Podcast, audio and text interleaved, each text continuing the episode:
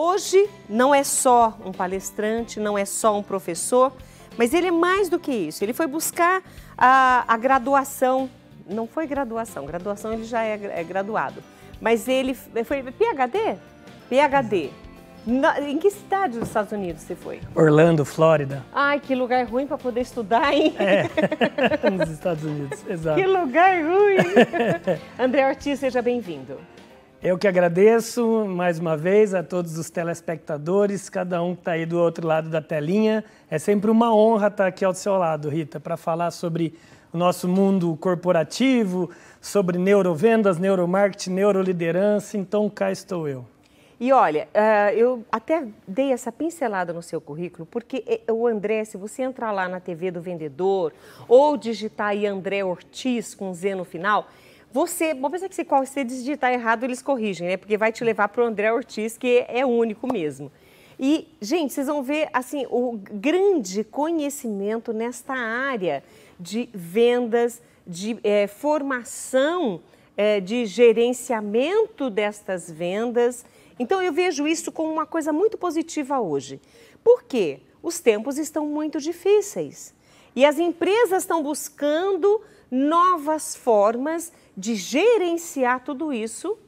E às vezes não são só os tempos que são difíceis, né, André? Às vezes a gente encontra pessoas difíceis também nesse mundo corporativo e como administrar tudo isso.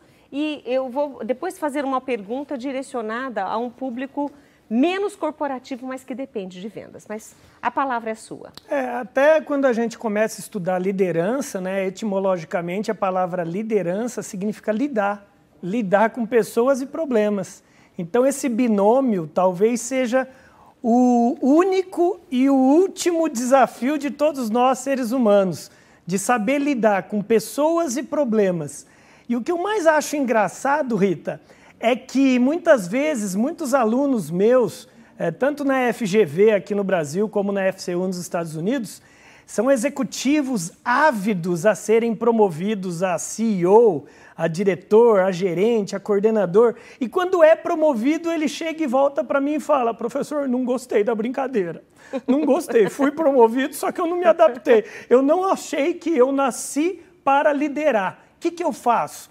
Eu falo: não é demérito nenhum não é demérito nenhum.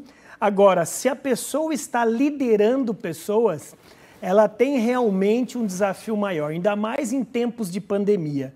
Né? Em tempos de pandemia, a primeira coisa que eu falo é: se você líder, e isso não é só no meio corporativo, eu estendo, se você pai, se você mãe, se você que lidera uma comunidade no seu bairro, é, está na frente de outras pessoas, número um, blinde-se. A primeira coisa é você cuidar do seu tripé. Qual que é o tripé? O emocional barra mental. Com quem que você conversa nesse meio tempo? Será que você está assistindo muito aquele programa de televisão que praticamente te suga energia, que é só problema? Segunda coisa desse tripé, o espiritual. Independentemente, Rita, se ele tem. É, da fé que professa. É, a fé que professa, mas tenha a humildade de entender que tem um divino além dele, que ele não tem as respostas para tudo. E número três, principalmente o físico.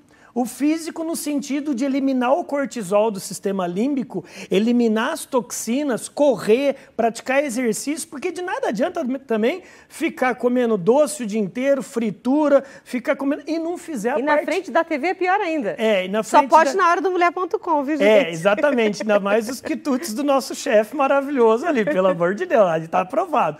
Mas o que acontece, você hoje liderando pessoas, Rita, você tem que primeiro saber, você está bem? Porque como que um copo vai transbordar se ele não está cheio? Como é que um líder vai motivar um liderado se ele não está motivado? É? Eu tenho conversado com alunos psiquiatras, psicólogos, coachings que trabalham com patologias clínicas. Infelizmente, nesse um ano e três meses de, de pandemia, de, de pandemia as clínicas estão abarrotadas de pessoas. Tem pessoas que estão com ojeriza, estão com nojo da própria casa, que eles não suportam mais ficar na própria casa, Rita. Então, olha que delicado, é. porque misturou tudo, misturou o home office, que é o escritório dele, misturou aonde ele janta, aonde ele assiste TV com os filhos. Então, realmente é um exercício mental, mas vai passar. vai passar. Então, acho que é um dia de cada vez, Rita. Acho que é o tal do termo que o pessoal fala lá fora, step by step, né? passo a passo, um dia de cada vez.